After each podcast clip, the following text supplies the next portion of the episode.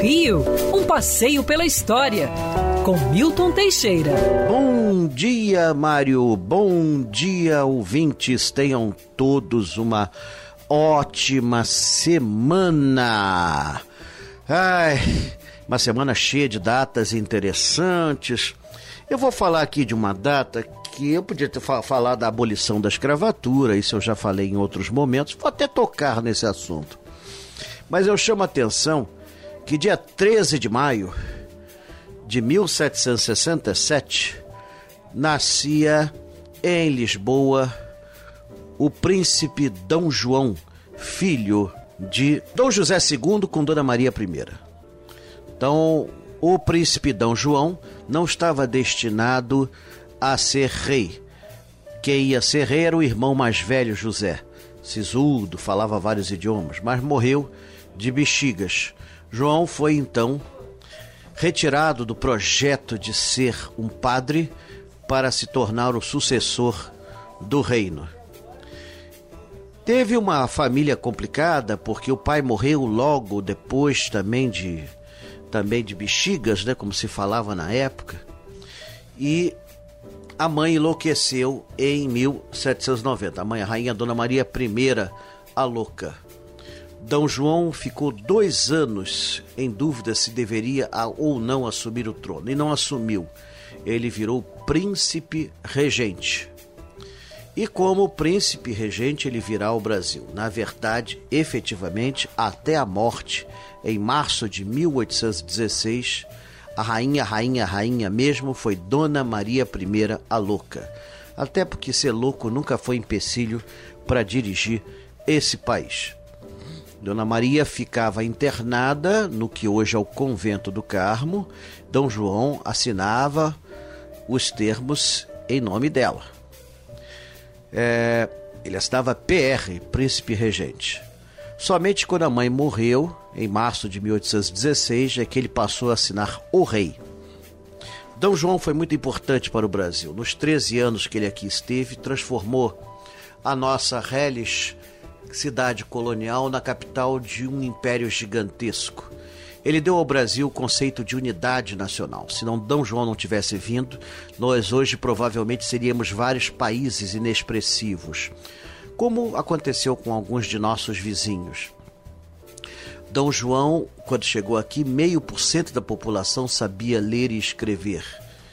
Ele investiu muito, construindo e mandando fundar escolas superiores é, Faculdade de Medicina e Cirurgia aqui no Rio de Janeiro, Faculdade de Direito em São Paulo, que só vai ser fundada no Império, e a Faculdade de, de Medicina na Bahia, que também só vai começar a funcionar a partir do Império.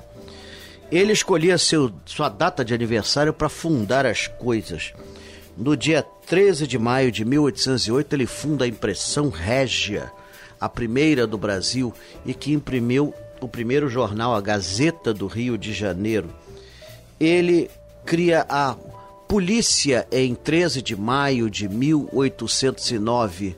É, nós não tínhamos aqui criminalidade no Rio de Janeiro, mas é, a polícia era importante porque ela cuidava de vários assuntos além da, da, da, criminalidade, fiscalização de obras, expansão da cidade, abertura de ruas, abastecimento da água, iluminação do Rio de Janeiro.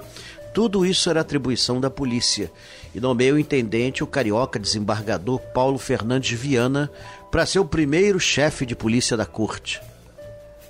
E vai assim numa sucessão interessante até que 13 de maio de 1820 ele realiza sua última grande obra no Rio de Janeiro, que é a inauguração do prédio da primeira Praça do Comércio, que hoje nós chamamos de Casa França Brasil, ali ao lado do Centro Cultural do Banco do Brasil.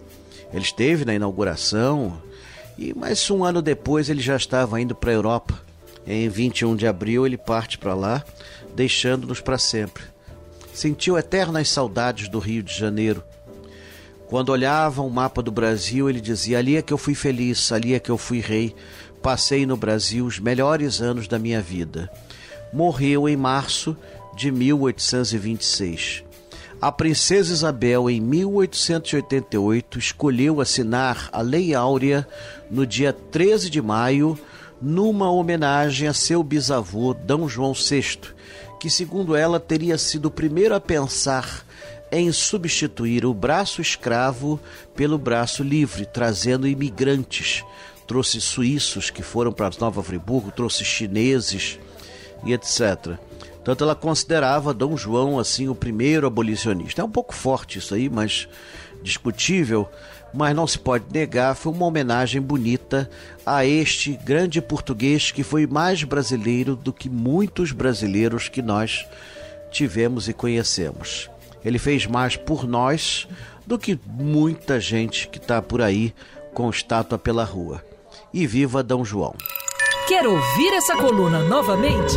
É só procurar nas plataformas de streaming de áudio. Conheça mais dos podcasts da Band News FM Rio.